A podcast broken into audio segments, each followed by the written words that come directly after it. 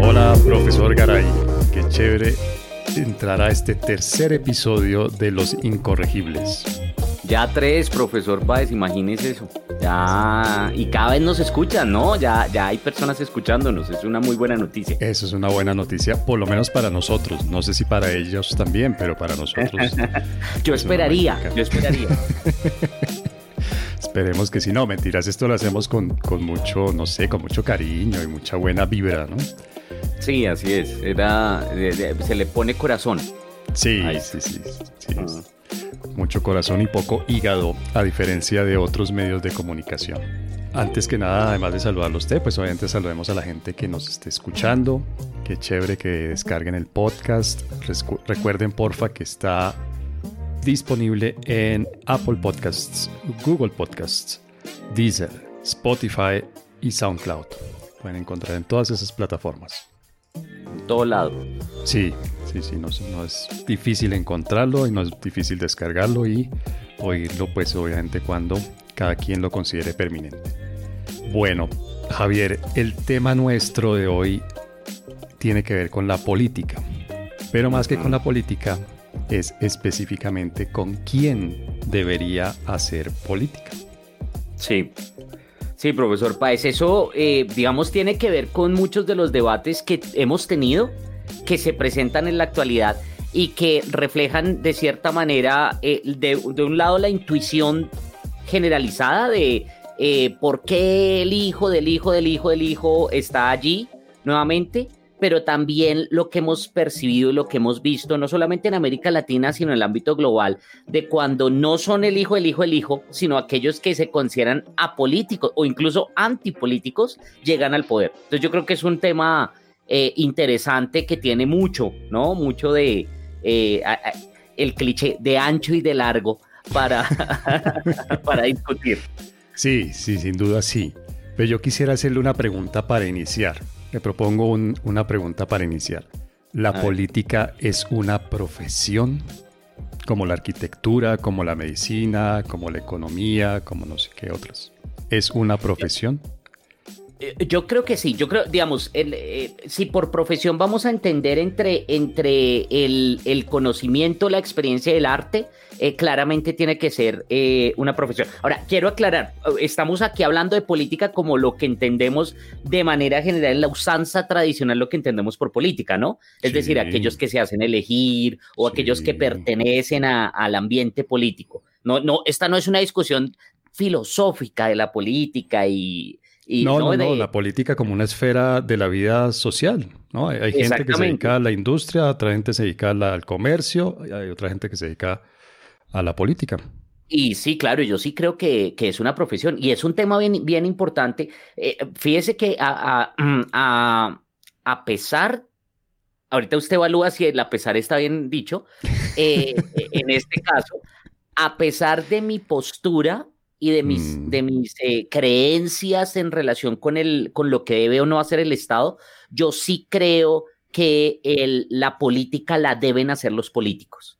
Sí, yo creo que yo creo que aquellos que saben y que tienen la experiencia son los que deben llegar a ocupar ciertos cargos y los que deben desempeñarse en ellos. Por eso es que, por ejemplo, a mí me, me genera mucha desconfianza cuando eh, hablan de la política hecha por académicos, por ejemplo. Uy, ahí cuando me hablan de, académicos. Sí, o el caso de Sergio Fajardo, que también se define a él, no sabe uno muy bien de dónde, como un académico.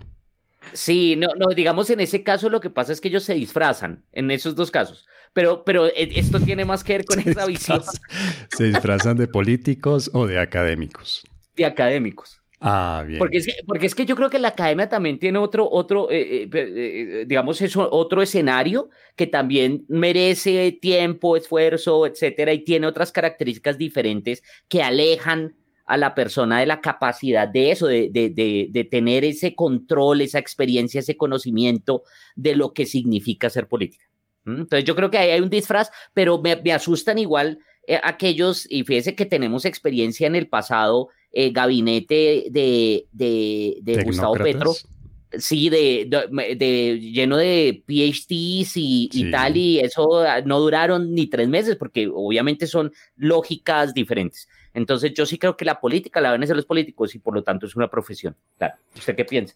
Uno debe estudiar para ser político y debe hacer carrera, una carrera, digamos, desde lo, desde lo base, desde lo básico, perdón, desde lo que se llamaría cargar ladrillos en política hasta llegar, digamos, a los cargos más altos. Yo estoy de acuerdo con eso. Quiero decir, si es una carrera en la que, uno, en la, que la persona debe formarse y debe ir ascendiendo, debe ir haciendo carrera, debe ir recorriendo un camino y en ese camino va aprendiendo a partir de la experiencia. Yo en eso estoy de acuerdo. Sí. Pero no sé, tengo una duda y es si a la política solamente deben llegar las personas que han hecho esta carrera o la política puede beneficiarse de la gente que se ha formado en otros ambientes, que ha hecho otro tipo de carreras y que trae su conocimiento de esos otros ambientes al de la política. Por ejemplo, por ejemplo, Alguien que ha estudiado durante años el tema del comercio exterior, sin ser político. Puede ser desde la academia o puede ser desde la práctica, puede ser un empresario, una empresaria que ha hecho su carrera en el, en el sector o en el tema del comercio exterior. ¿Por qué no podría ser ministra de comercio, por ejemplo? ¿No estaría bien que esa persona fuera ministra, esa señora o ese señor fuera ministra de comercio? Eh, eh, es que no sé.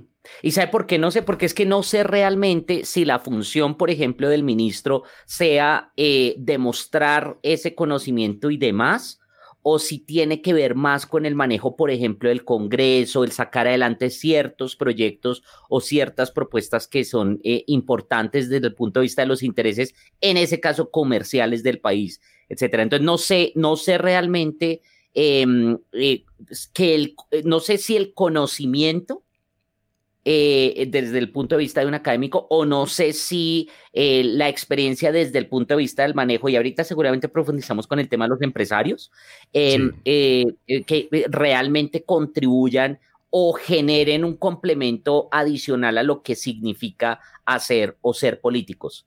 ¿Sí? No, no, lo, no lo veo tan claro realmente.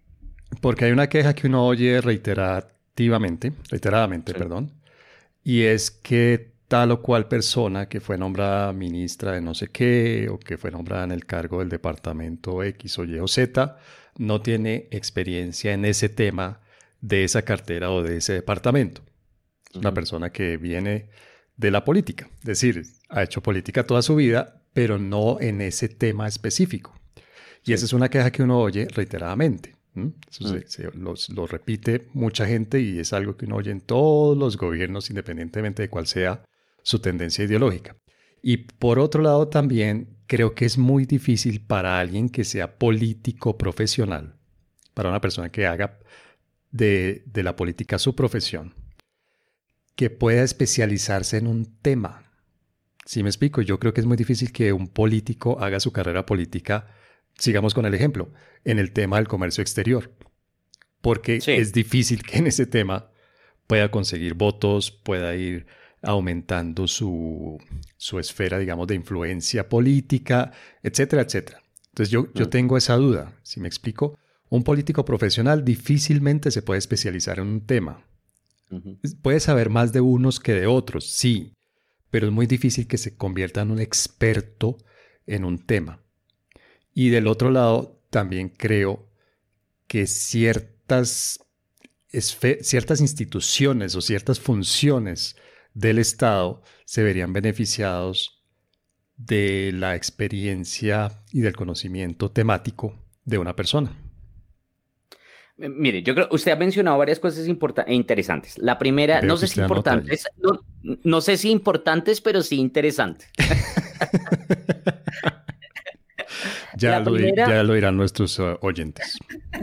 La primera tiene que ver que fíjese que aquí hablando eh, de, de, manera muy general de los políticos y de quién debe hacer política, nos acercamos a otro elemento que tal vez nos hace falta y que pronto no vamos a poder definir acá, y es el de la categoría o crear una categorización de políticos. Porque fíjese, se me ocurrió hoy preciso que estaba hablando del tema de comercio, se me ocurrió hace pocos días que escuché la entrevista de Luis Guillermo Plata, eh, que hace poco fue nombrado eh, ya embajador en España, que no saben, y pues según lo que él contaba y la forma como lo decía, pues es un político, él, está dedicado a la política, pero es una persona política que sí se ha especializado específicamente en el tema de comercio. De comercio, y él lo decía. comercio.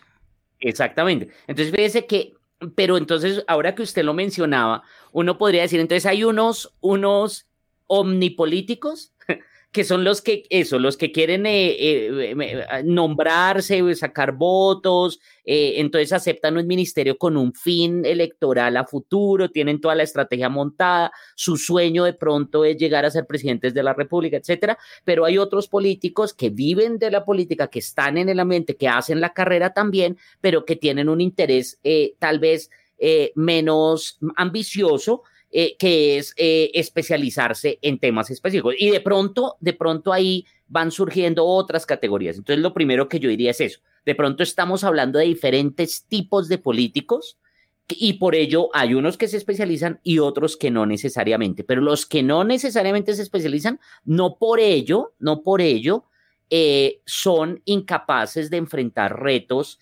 en las digamos, en los cargos a los que eh, tienen eh, vocación o los que se quieren hacer elegir. Y esto sobre todo, por ejemplo, eh, aquellos que están en el legislativo. Pues imagínense especializarse solo en un tema, pues es imposible. Y ahí yo, yo tendría, digamos, una crítica adicional y es precisamente no tendrían por qué decidir sobre tantos temas. ¿No? Ellos tendrían que tener una limitación en la capacidad de tomar decisiones, porque claro, ellos hablan de, todo, de lo divino, lo humano, el cielo, el infierno, etc. Pero sí se van especializando un poco con los años, ¿no? O sea, uno sabe que cierta senadora o cierto representante, su fuerte es el tema, no sé, el tema económico y el otro es el tema de la justicia y normalmente tratan de ser eh, nombrados en la comisión primera, segunda, tercera, es decir, en la comisión ah, que habla de su tema. ¿O no? Y como Robledo, que está especializado en códigos, en, el tema de inteligencia artificial y, ah. Dijimos que este programa lo íbamos a hacer con el corazón, Javier. Además estamos en Navidad. no ah, podemos hacer, los incorregibles no puede venir del hígado. Tiene que venir del corazón. Este, este es un episodio hippie de los incorregibles. Hoy es paz y amor. No, pero vea, volviendo al tema, volviendo al tema, no nos pongamos hippies. Volviendo al tema, ¿sabe qué creo yo? Que usted está ahí diferenciando entre políticos y burócratas. Burócratas en el mejor sentido de la expresión. O sea, burócrata como el funcionario. ¿Mm? Creo que Plata, Luis Guillermo Plata es un ejemplo de un buen burócrata. Creo yo. Ahí no, ahí no sé precisamente por lo que le decía de la entrevista porque es que él lo que hace es, desde el punto de vista de la, de la profesión de la política, es, porque él decía, le, le habían preguntado, le preguntado, la primera pregunta fue, y usted no iba a ser nombrado embajador en Estados Unidos, y entonces dice, sí, desde febrero hemos estado hablando con el presidente en donde me nombran, entonces hubo opciones de X, de Y, de... Eh, ¿Quién saca Pacho allá? Y además aquí, aquí entre nos, pero de eso seguramente hablaremos alguna vez. A mí mm, eh, no me parece que lo ha hecho tan mal, pero ahí voy a dejar, no voy a profundizar en esto. Eh, Imagínese, ahí le. No, solo un suspiro. No ¿Sí ve? No, y es con el corazón, ¿sí ve? Con suspiros del corazón. No del Exacto, no con el, hígado. sería diferente. La onomatopeya sería diferente. Entonces, eh, eh, yo creo que ahí sí habla, pero estoy de acuerdo con usted del tema. Otra cosa son los burócratas, otra cosa son los funcionarios, eh, que además tienen, eso también es toda una profesión, tiene unas lógicas, es un arte, digamos. completamente. No, no ser abogado, no ahogarse en ese mundo de la burocracia, eh, de donde sea que sea del Estado. Es, es una cosa. Estoy eh, completamente de acuerdo.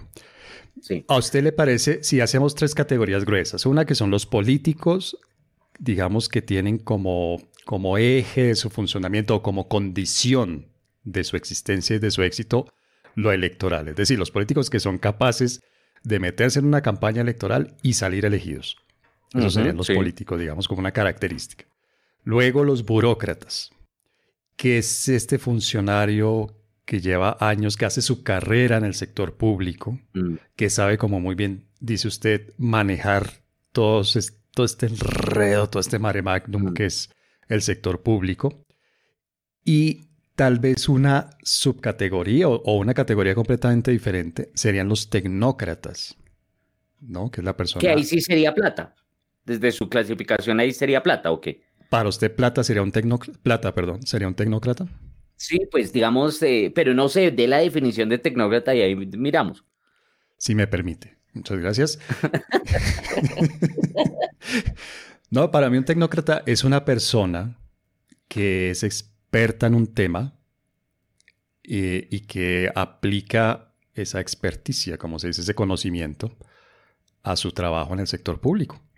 Necesitamos a alguien que maneje, no sé, un tema de carreteras.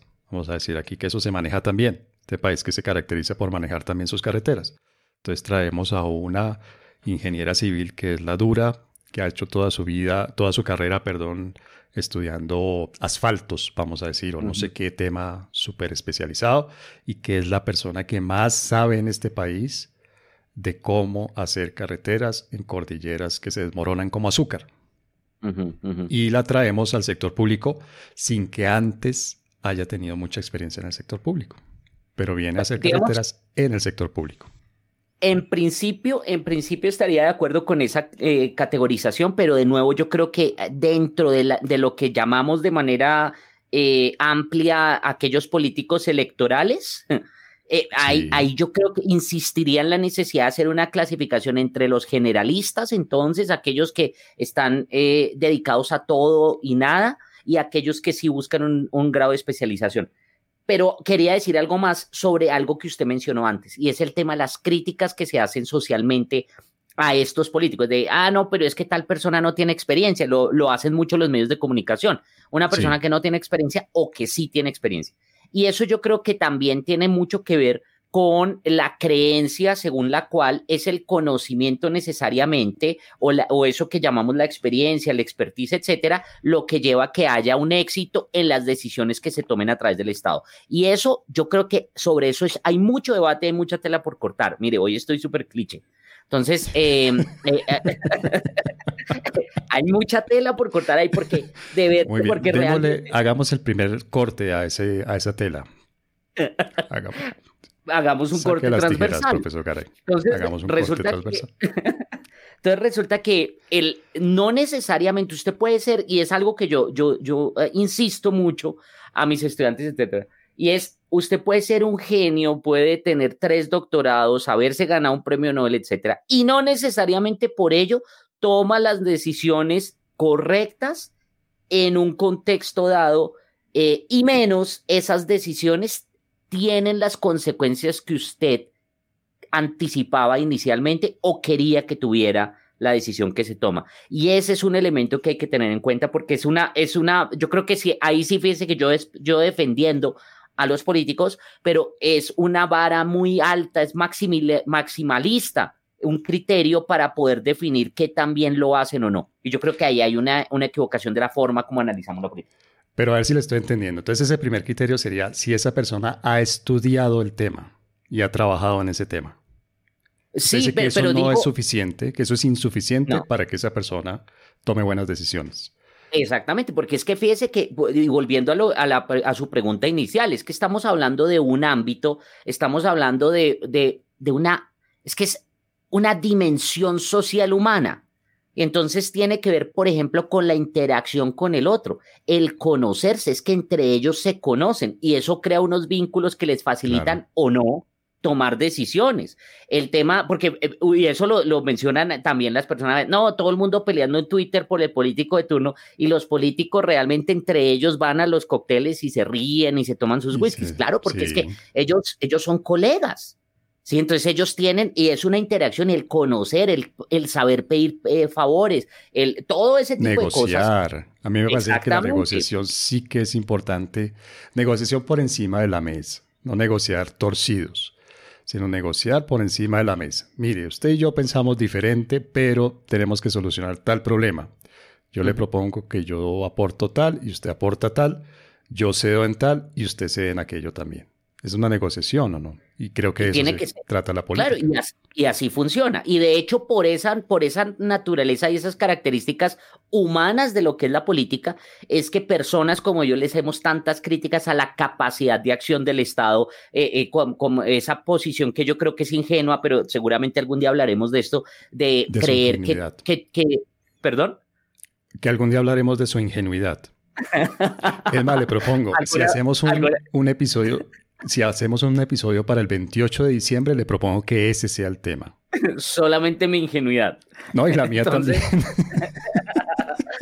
Pero entonces el tema, el tema es que em, eh, es una posición, me parece muy ingenua, creer que es que cualquier problema, ah, no, pues se soluciona a través del Estado, porque está dejando de lado toda esa característica y esa dimensión humana que lleva precisamente a lo que usted menciona. Muchas veces las decisiones que se toman no son las óptimas, pues porque son resultado de un proceso de negociación.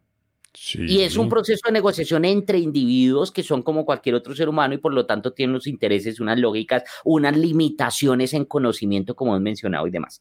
Y esto, profesor Pero Entonces usted está abriendo otro frente aquí en este en este episodio de los incorregibles. Entonces la política no solamente se hace dentro del Estado, en el interior del Estado, sino que se puede hacer por fuera del Estado, si le estoy entendiendo bien. Eh, eso nos abre otro frente, eso nos abre otro sí, Pero no, no, no me iría por allá, porque ahí sí fíjense que estamos hablando de la política en su definición amplia, discusión filosófica y de... aquí estamos hablando de la cosa electoral y del funcionamiento dentro del Estado. Exactamente, yo creo que, que dejémoslo por hoy allí. Pero, pero digamos lo que usted acaba de decir, yo, yo estaré de acuerdo y, efectivamente porque tiene mucho que ver, eh, pues la política es, es, digamos, una dimensión, como mencionaba, humana y por lo tanto tiene, está incluso por, supera al Estado. El Estado simplemente es una expresión eh, tanto organizacional como de esa dimensión política eh, del, del humano. Pero entonces lo que sí quería mencionar sobre esto era, bueno, ¿y cuál entonces es la perspectiva o las posibilidades o las expectativas que podemos tener cuando los que hacen la política no son los políticos, sino, por ejemplo, los empresarios? o lo que mencionaba antes, los académicos. Me encanta. Pero perdón, antes de eso, yo quiero preguntarle, hoy, Quiero decir, estamos terminando 2020. Los que quieran hacer cuentas, creo que han pasado dos años casi y medio desde el 7 de agosto de 2018. Solamente voy a decir eso como preámbulo a la siguiente pregunta. ¿Usted cree que la experiencia es necesaria para ser una política o un político exitosos? Eh, sí, señor. Sí, señor. Fíjese que, eh, ah, bueno, yo no, fíjese cómo será el, caso de, fracaso en el que estamos, que ni siquiera me había acordado de ese ejemplo. Yo solamente estoy mencionando que desde el 7 de, agosto de 2018 hoy han pasado dos años largos. No estoy diciendo nada más, no estoy señalando en ninguna dirección, no estoy dando ningún nombre ni ningún apellido. Ah, no, yo, sí, yo sí claramente estoy apuntando a, a, una Y es que demuestra, y fíjese que ahí hay un tema bien importante. con D. Porque estamos a, sí, estamos a, con, con, I, ¿no? El apellido Javier. Ah, perdón. estaba pensando en el nombre, estaba pensando en el nombre. Bueno. ¿Qué Diego? El apellido. Diego, ¿cuál Diego estamos hablando? Bueno, eh... diván. No, ese es un mueble, Javier. Es un mueble. Entonces, no. lo que iba a decir es, fíjese que ahí sea una persona que yo creo que eh, peca por ambición, yo sí creo, tenía un interés y pues claro, fue muy rápido el, el movimiento en el ámbito político, pero es que saltó de una oficina eh, de por 10 años que conocía y que podía manejar a eh, el legislativo y del legislativo de una vez al, al, al ejecutivo. Lo hace de manera muy rápida, yo creo que por exceso de ambición, pero también eh, refleja, digamos, en su comportamiento y demás, una buena persona. Yo no, yo no tengo críticas frente a lo que yo he observado. tampoco voy a decir, ah, es que yo analizo la personalidad a partir de, del movimiento. No. O sea, en estos almuerzos que, ustedes tienen cada semana, en estos Cada ocho días que hablamos y que come y come y come. Eh, Pero bájale un poquito, le dice usted. Y entonces él le pregunta, ¿qué? ¿A la gracia? Usted le no, no, al autoritarismo. Venga, bájale un poquito. Yo creo que, yo creo que este es un caso efectivamente que demuestra, mire lo difícil, y yo creo que la imagen es esa. Subirse a la presidencia, subirse incluso al legislativo, subirse, es un toro que solamente los que saben pueden enfrentarlo. Eso no es solamente a partir de buenas intenciones y es que yo voy a llamar a la armonía social y que yo le voy a hacer caso a todo. No, así no funcionan las cosas. La política la hacen y por eso fíjense los, eh, lo exitosos que son las personas que son, que saben de hacer política, porque nos gusten o no, hay personas que son expertas en hacer política. un César Gaviria. Sí, sí, Un eh, Álvaro Uribe. O sea, un Álvaro que Gente que sí sabe hacer política. Que, saben hacer política. Un, un, Germán Vargas. Son personas que. Pero, bueno, pero Germán Vargas, ¿sabe por qué lo digo? Hablando muy en serio, ¿sabe por qué lo dudo? Porque es que, que le fue muy mal en la pasada elección. En las elecciones pasadas le fue muy mal. Entonces yo. Mm, no sé. Creo que todavía le quedan lecciones por aprender. Sí, pero, pero también puede ser, fíjese, porque ahora tenemos una ciudadanía más interesada en los temas políticos, más, eh, más em, enterada, más informada. Más crítica si se quiere, pero eso no necesariamente, y fíjese, la, la, la, dificultad no necesariamente es algo positivo desde el punto de vista de hacer política, porque entonces ahorita el consenso es los políticos son indeseables. Y entonces ah, todo, lo que, todo lo que suene a política tradicional, y yo creo que ese fue el problema de Germán Vargas, porque entonces lo que hacen es castigarlo por lo que representa, pero lo que pasa es que las personas de nuevo mm, suelen pensar que es que la política es una cuestión de solamente lo que pasa es que estos son unos sucios que están ahí y que entonces hacen las cosas mal. Necesitamos es unos nuevos. Y fíjese que los nuevos, que son políticos, también unos zorros políticos que están llegando al poder, por ejemplo en Bogotá, están demostrando que hacen exactamente lo mismo porque la política se hace de esa manera. De nuevo, es una dimensión humana y ellos, por más virtuosos, eh, bien intencionados y demás que sean, van a incurrir en las mismas actividades, en las mismas formas de hacer política, porque eso, a eso es lo que lleva la política. Bueno, entonces le propongo, ya estamos terminando este primer segmento y le propongo que hagamos una pequeña recapitulación. Entonces nos quedamos con que la política sí es una profesión. La política entendida como el tema electoral y entendida como el de desenvolverse, desempeñarse, moverse dentro de la maraña que es la administración pública, eso debe ser una profesión. si estamos de acuerdo en eso. Así es. Segundo, que por lo tanto debe haber políticos profesionales, que los hay, pero además de políticos profesionales hay una segunda categoría que uno podría llamar burócrata, y tal vez una tercera categoría que empieza a estar en una zona gris entre el político profesional y el que no lo es, que es el tecnócrata. Y finalmente, que el conocimiento en una materia no es suficiente para que alguien sea una buena tomadora de decisiones, para que alguien sepa tomar decisiones correctas, sobre todo en momentos y en coyunturas tan difíciles como la actual. Así es. Sí, resumí más o menos. Estamos de acuerdo, muy bien, estamos de acuerdo, profesor Páez, esto es maravilloso. Muy bien. Muy bien, entonces Javier, le propongo que hagamos una pequeña pausa y volvamos al segundo segmento de nuestro programa de hoy para hablar de dos temas. Le voy a hacer una pequeña trampita respecto a lo que habíamos planeado. Hablemos de dos temas. Uno, algo que mencionamos aquí en este primer segmento, pero que yo creo que vale la pena dedicarle un par de minutos adelante. Uno, si las personas del sector, eh, no sé cómo llamar, industrial, comercial, la, gente que hace negocios, que su profesión es hacer negocios, debe meterse o no en la política. Y dos, si eh, la existencia de las llamadas castas políticas, dinastías políticas, es algo positivo o negativo para la democracia. Listo, hablemos de eso ahora. Los incorregibles. Bueno, Javier, le propongo que en este inicio del segundo segmento de los incorregibles de hoy, hablemos un poco de qué tan conveniente es que las personas que hacen negocios, vamos a ponerlo así, como una categoría, cuya profesión es hacer negocios, dirigir negocios, lo que sea, debe o no meterse a la política. Y tenemos muchos ejemplos. Sí, no, pues ahorita tenemos uno reciente en Estados Unidos.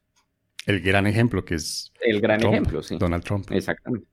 Bueno, yo ahí también tengo una posición muy clara. La, eh, eh, digamos, de manera general, esa ha sido una creencia eh, según la cual yo creo que esa es una de las razones por las, cual, por las cuales Donald Trump ganó la presidencia en Estados Unidos, y es que se cree que un empresario que ha sido exitoso, bueno, que sobre eso hay dudas en este caso, pero bueno, que las personas cuando creen que eh, un empresario es exitoso, necesariamente ese éxito lo va a llevar también a tomar buenas decisiones en el Estado y por lo tanto a, a tener prosperidad. Y yo creo que esa es una visión muy equivocada muy equivocada y muy equivocada por varias razones. La primera de ellas es porque las decisiones estatales no son las que generan prosperidad, ¿no? Sobre eso hay mucha discusión, pero de manera así muy básica, muy general, yo sostendría eso. Pero hay otras dos razones por las cuales a mí me parece que esa entrada, sobre todo de empresarios, de empresarios, es un problema desde el punto de vista del Estado, de la política, de la democracia, etcétera. La primera de ellas es que así como los políticos tienen una dimensión eh, social puntual y por lo tanto desarrollan unas prácticas específicas, los empresarios también. Y cuando usted no son compatibles? O sea, esas habilidades sociales que tienen los políticos no son compatibles con las habilidades sociales de los, de los negociantes, de los empresarios. No, yo diría no, no necesariamente eso, sino, sino la forma como conciben aquello que hacen. Entonces, claro, un empresario, lo que pasa es que un empresario ve y es mi empresa, son mis empresarios, son mis empleados, son mis cosas, etcétera, y por lo tanto yo tomo las decisiones estratégicas para que se haga A, B, C o D. Sí. Fíjese que esa era la visión de Trump. Lo que pasa es que en el Estado no es así. Es decir, nosotros como ciudadanos no somos los empleados del que está tomando las decisiones en la presidencia. Es al contrario, el presidente trabaja para nosotros. Sí. Y ahí tiene que haber Pero una su trabajo consiste perdón que lo interrumpa, pero su trabajo no consiste en liderarnos, ¿no es precisamente ese su trabajo? Pero liderarnos en qué sentido? Y ahí está el tema, porque la, el liderazgo, o por lo menos como yo lo concibo, no es en términos de la estrategia que debemos seguir todos, que esa también es una visión equivocada de, es que si todos fuéramos para el mismo lado seríamos un mejor país. No, no, no, no, no es que ningún país va para todos, para todos lados. mire, ahí sí, usted y yo coincidimos en pocas cosas, creo pero ese un, unanimismo sí me sabe a cacho. No, es que es una cosa.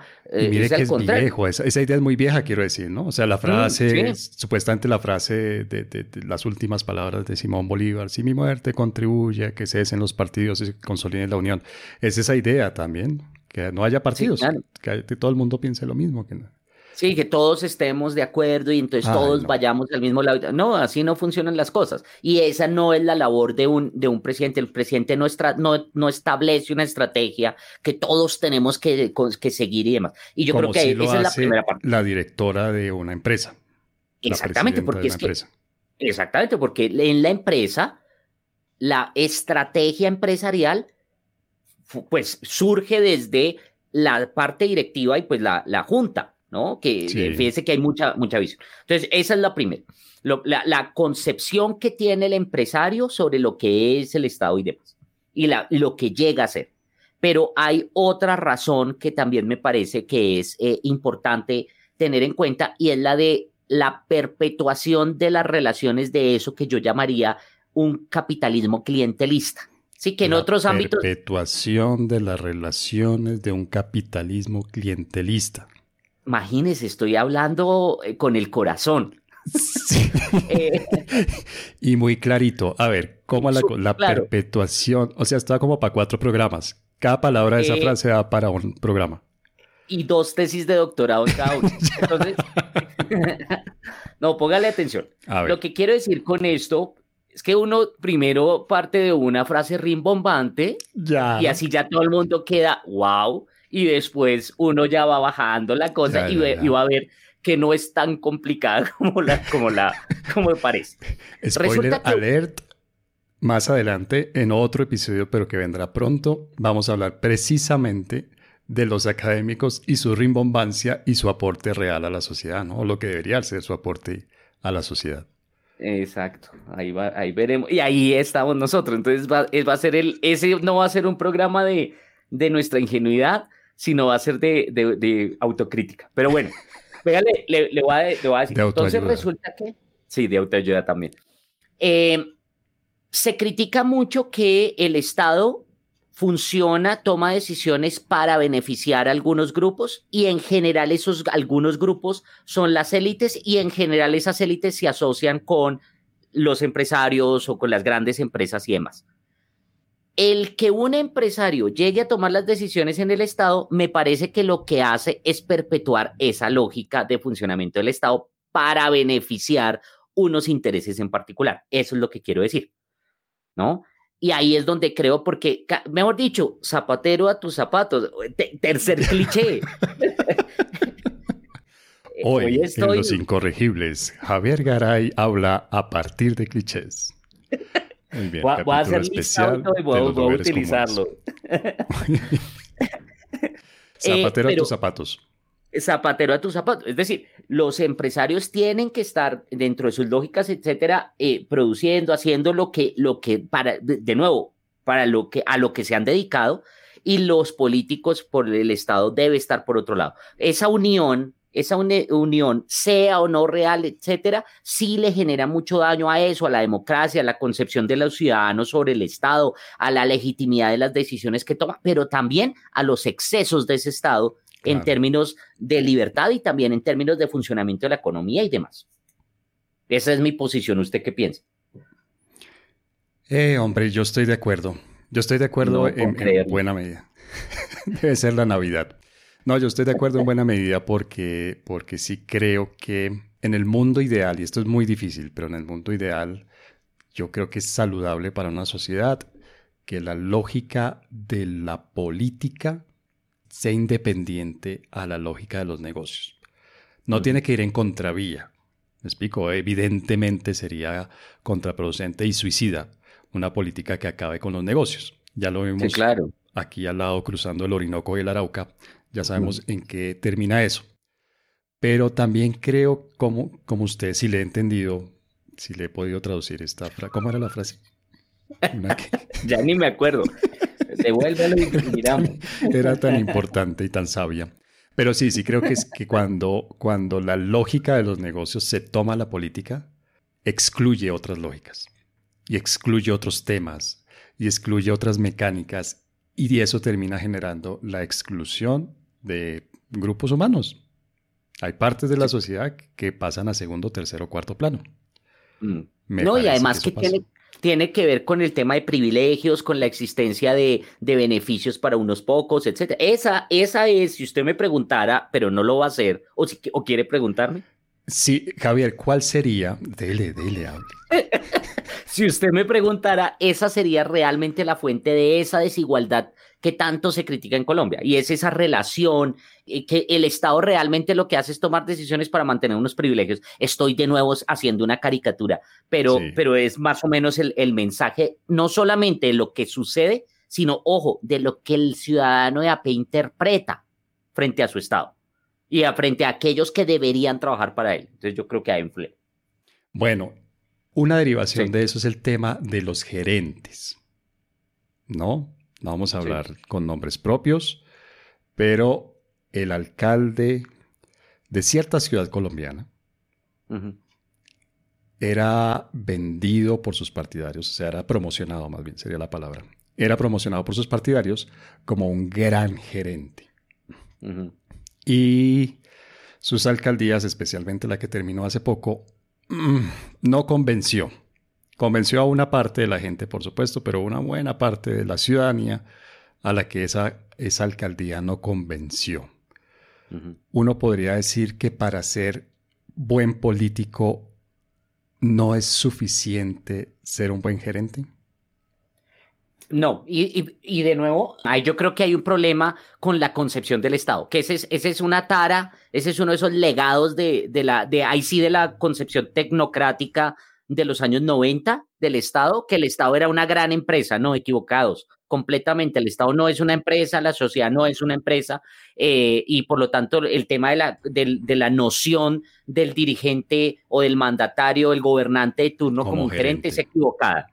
Eh, pero quería hacer una pero quería hacer una aclaración con la que no va a estar de acuerdo mucho. Pero, y es ese, ese personaje del cual no estamos diciendo los nombres, que no convenció a la mayoría, también se ve un problema de la sociedad y sobre eso tenemos que hablar en algún momento, profesor Páez, de los ciudadanos, y es esa desconexión de los ciudadanos que no pueden interpretar o rastrear el origen de los males en el pasado más allá de las elecciones. Y entonces cada vez que se, ah, se, toma, sí, que se toma una decisión, entonces se cree que todos los problemas del pasado terminaron y a partir de ahora todo es culpa o gracias a el mandatario de turno. Y, y, no necesariamente. Entonces, gran parte de lo que de lo que no pudo hacer ese mandatario en su segundo gobierno fue también el lastre de una cantidad de malas decisiones que tomaron los ciudadanos, porque es que fue decisión de los ciudadanos durante, de manera consistente en el tiempo, durante eh, eh, décadas, pues más de una década más bien, para ser menos exagerado. no exageremos tampoco, pero sí, sí, sí, sí, unos buenos 10 años en los que, en fin, bueno, de esta primera parte del segundo segmento, nos quedamos con que las personas de negocios en la política como que no. Exactamente, sí, no. No, no, no, no. Bueno, y usted decía hace poco una referencia al pasado. Y el pasado, digamos, creo yo, tiene que ver con las dinastías, es decir, estas familias que ocupan el poder, que llegan al poder, a posiciones de poder en varias generaciones. El abuelo fue político, el padre o la madre fue política y la hija o el hijo son políticos también y así sucesivamente. ¿Qué tan eh, frecuente y qué tan conveniente es eso? Porque uno encuentra dinastías políticas en muchas partes del mundo, no son solamente las monarquías, ¿no? Que es lo que mm. se le vendría a uno a la cabeza primero. De hecho, me imagino que la palabra dinastía fue concebida inicialmente para hacer referencia a, un sistema monárquico, ¿no? No fue la serie de, los años 80. que reencaucharon hace unos años. Sí, sí, sí. hace unos años. Mal chiste, ok, perdón. Pero no, las dinastías políticas, digamos, la palabra dinastía, pues obviamente hacía referencia a las familias que ocupaban la cabeza de la monarquía durante generaciones. Tal vez el ejemplo extremo de eso sea la monarquía en Japón, ¿no? que es una, misma dinastía desde hace no sé cuántos, creo que ya son mil años o mil quinientos años, no sé cuánto. Pero en la democracia también se dan dinastías, no monárquicas, quiero decir. En la, república, perdón, en la democracia. La democracia en los cargos de elección también se dan dinastías. En Colombia tenemos muchos ejemplos. Yo no sé, los López se me ocurre como un, como un ejemplo, los Santos son otro mm. ejemplo.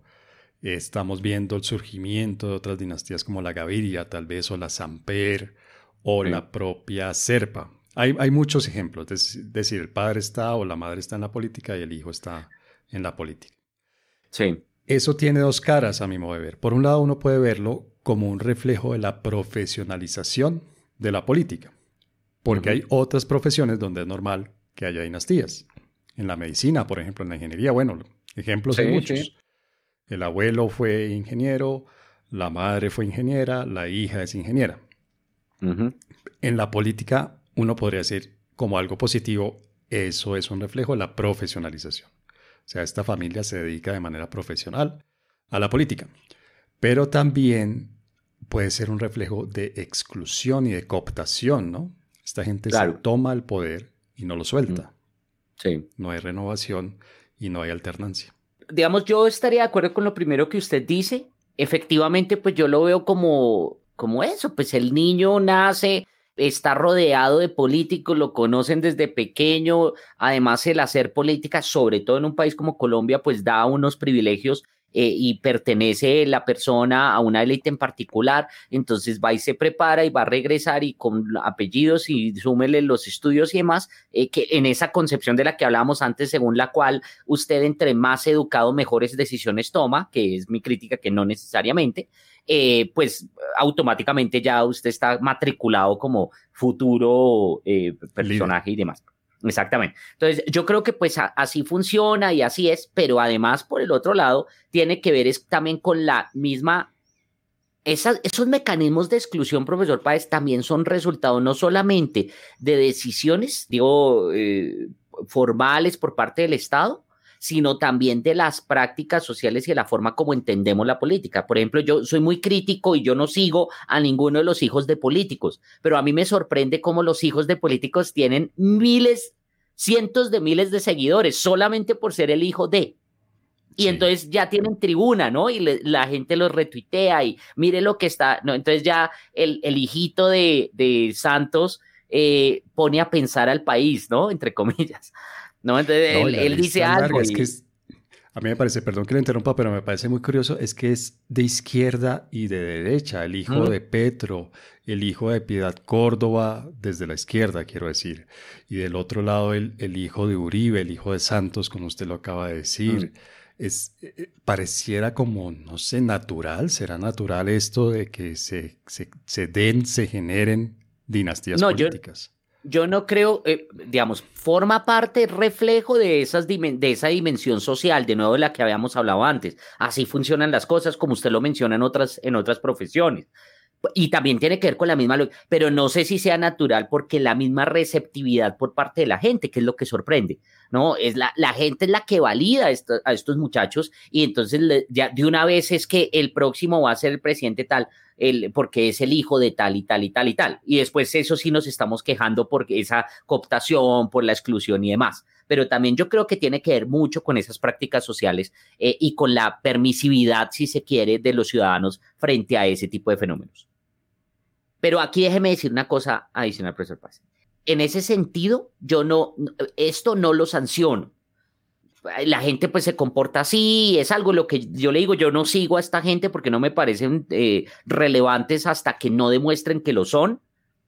Pero ¿sabe qué es lo que me parece indignante? Y ahí sí veo eso que usted eh, señalaba en su segundo punto. Lo que me parece indignante es que ellos tienen una suerte, ellos por ellos quiere decir los delfines, entre comillas, me parece que reflejan una suerte de, ellos creen que tienen el derecho de sucesión ¿sí? Lo que ah. en inglés, en inglés se diría entitlement, ¿no? Sí. Y entonces, y lo, y lo, porque es que entonces, y ellos ahí yo sí creo que para sancionar es esa actitud de los delfines y de los hijos del hijo, que creen que, no, es que eh, eh, yo soy genial porque soy eh, grandioso y porque estoy en Harvard y por eso es que me gané las cosas a pulso. No, señor, es que estudió en Harvard primero porque es hijo de quien es y adicionalmente está en el puesto es porque tiene toda una lógica de un desarrollo. No hay ningún, es decir, no te lo ganaste por mérito. Y eso es algo que No, parece que ellos no lo entienden. Y me parece que eso sí lleva a que sean más, por ejemplo, arrogantes, excluyentes y que entonces su visión del mundo sea la que toca hacer porque son ellos, porque además son preparados, bien hablados, etcétera. Y esto, profesor Páez, para volver a su categorización, no solo se presenta en los políticos electorales, sino también dentro de los funcionarios.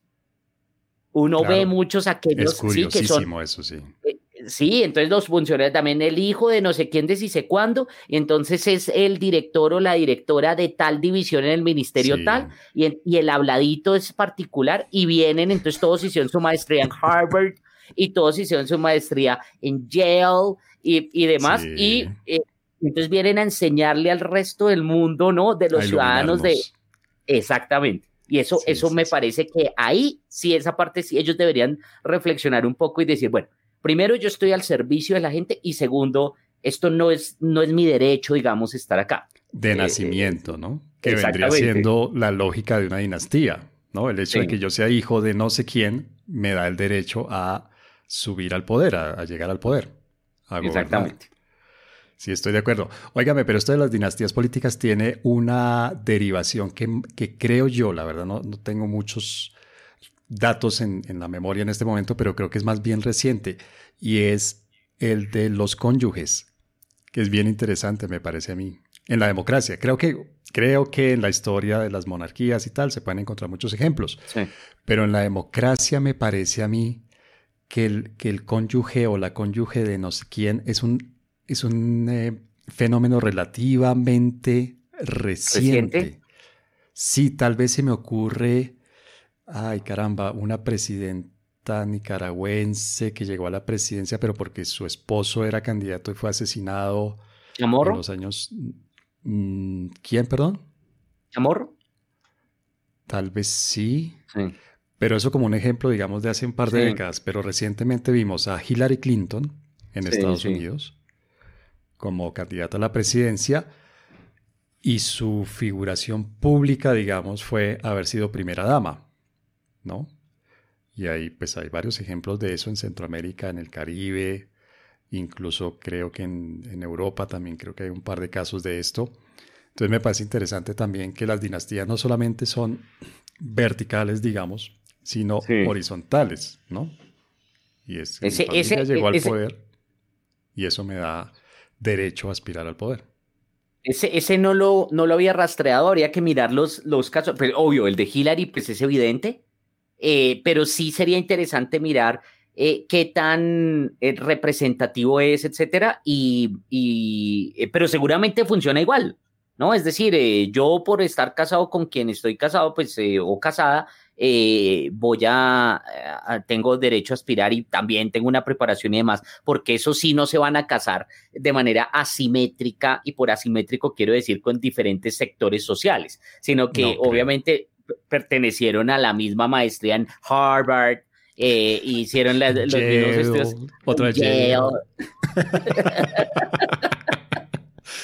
Nótese el acento resentido de clase media del profesor Garay y de mí. Imagínese eso, ¿ah? Yo sí hubiera querido una maestría en Yale o en Harvard. ¿Le hubiera gustado? Yo sí hubiera querido. No. Sí, sí yo sí, sí, sí, Ah, pero claro, porque es que son más, más a su a sus creencias, a sus creencias. Es algo muy positivo.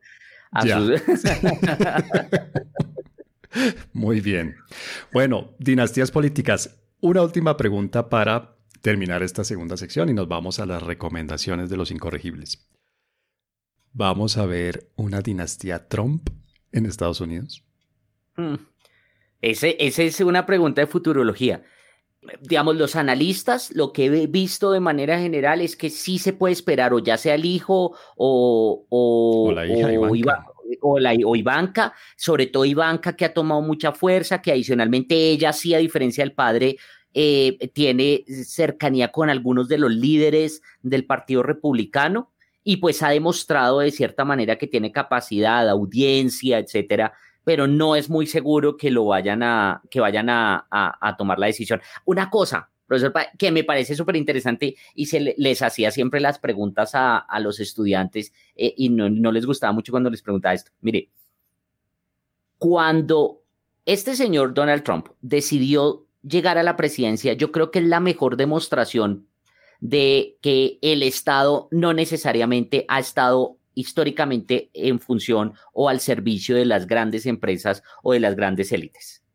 ¿No? Porque fíjese que realmente quien tiene el poder es el poder político. Y por eso es que este señor, a pesar de la comodidad y que decía, no, esa, esa casa tan excéntrica, ese apartamento en, en, Nueva York, y que él mismo decía que, la Casa Blanca no le daba, ¿no? Que le, lo hacía sentir incómodo en términos de comodidad. Él se bajó el nivel, pero era porque... Perdón, y renunció a su sueldo de, de presidente, ¿no? Sí, claro.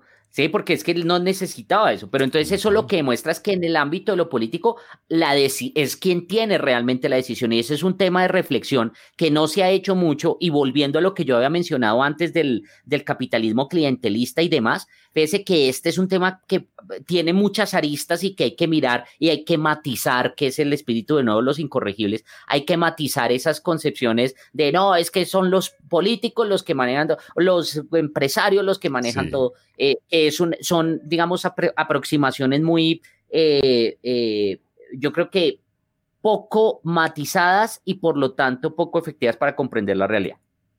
Estoy de acuerdo. Bueno, entonces, con su pronóstico de una dinastía Trump, con mi temor de una dinastía Uribe, que ya se anunció y no fue mal recibida, por lo menos dentro del centro democrático no parece haber sido mal recibida, terminamos este segundo segmento de los incorregibles.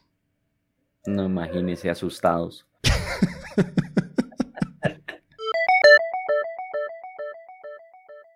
Los incorregibles. Bueno, profesor Garay, ¿cuál sería su recomendación de hoy en Los Incorregibles? Bueno, profesor Páez, resulta que me llegó hoy mismo un libro eh, que pedí por Amazon. Este no lo compré por la Kindle porque es grande y tal. Eh, Súper interesante de un autor que se llama Joseph Henrich y el libro se llama The Weirdest People in the World.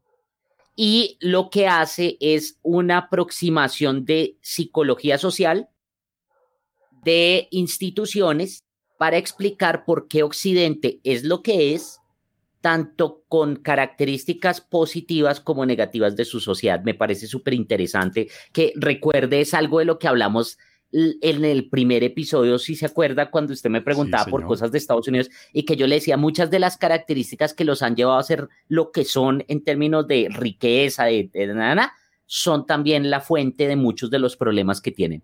Entonces, eh, este libro, por eso lo compré, yo dije, recién salido, es de 2020. Entonces, eh, la es bien libro que lo recomiendo. En el mundo. Sí, la gente más rara en el mundo. Sí. Muy bien. Es súper, súper Que podría ser un buen título para una autobiografía. bueno, vámonos con mi recomendación. Mi recomendación en realidad es doble.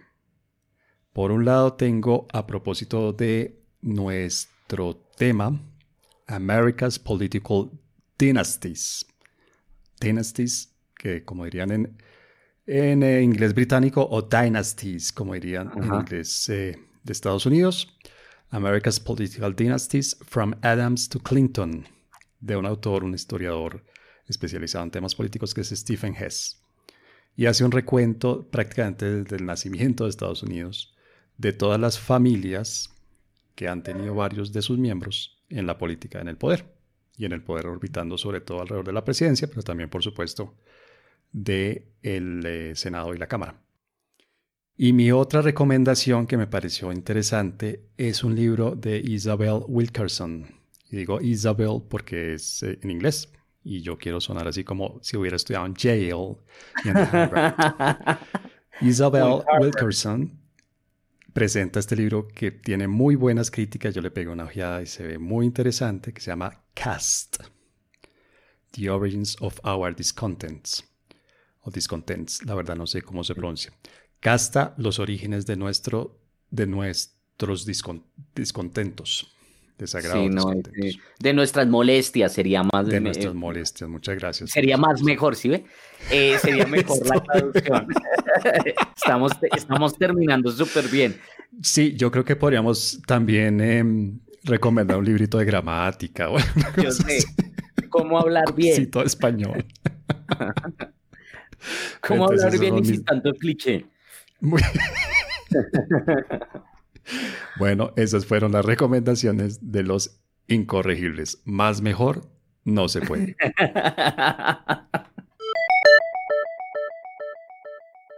los incorregibles. Bueno, Javier, se acabó este episodio. El tiempo pasa rapidísimo. Ya vamos a completar una hora de programa, de grabación, por lo menos vamos a ver en la edición qué tanto sobrevive de todo esto que hemos hablado hoy. Pero ya, se acabó, se nos acabó el tiempo. Entonces, ¿a qué le vamos a seguir la pista ahora? ¿Cuál sería nuestro tema del próximo episodio de Los Incorregibles?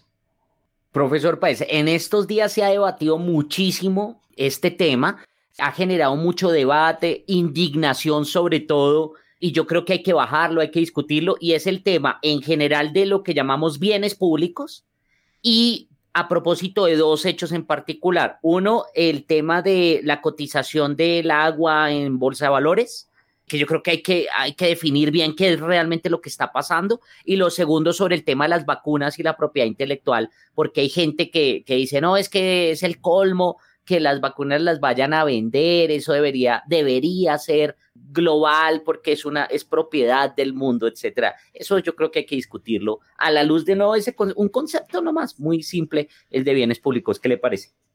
Me parece muy bien, me parece muy bien y espero que sea muy interesante para la gente, entre otras razones, porque como usted dice, es un concepto bien interesante y sobre el que creo que usted y yo tenemos ideas bien diferentes. Exactamente, esa va a ser, esa no va a ser con el hígado necesariamente con el corazón, sino eh, de pronto eh, eh, vamos a, no vamos a terminar sonriendo como siempre. no mentiras, mentiras, siempre es lo mismo, siempre hay. Siempre lo mismo, pero a veces hay discusiones acaloradas. Javier, profesor Garay, muchas gracias por su compañía en este episodio de Los Incorregibles. No, profesor Paez, muchas gracias a usted, a los oyentes por, por estar acá, por comenzar a, escucharnos, por comenzar a, darnos sus opiniones. Esperamos todos los comentarios, sugerencias de temas, etcétera. Bienvenidos y pues nos vemos para la próxima. Perdón, y sobre eso último que usted acaba de decir precisamente, son bienvenidísimos.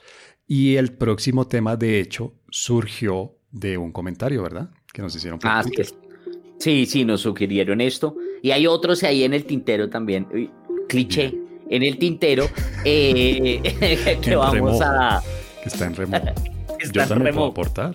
Yo también puedo aportar mi cliché. Eso, es, eso está muy bien. Entonces, eso. Y seguramente haremos un programa de clichés. No, mentira. Además del de hoy. Escríbanos arroba crítico arroba capu73, capu73. Escríbanos por ahí, cuéntenos cómo les parecen estos programas, con cariño, con respeto. Eh, pero cuéntenos cómo les han parecido en sus opiniones y también sus sugerencias sobre los temas que deberíamos tratar acá. Que no saben lo útil y lo motivador que es eso. Así es, así es, profesor Paez. Un gusto y nos vemos la próxima. Nos vemos la próxima.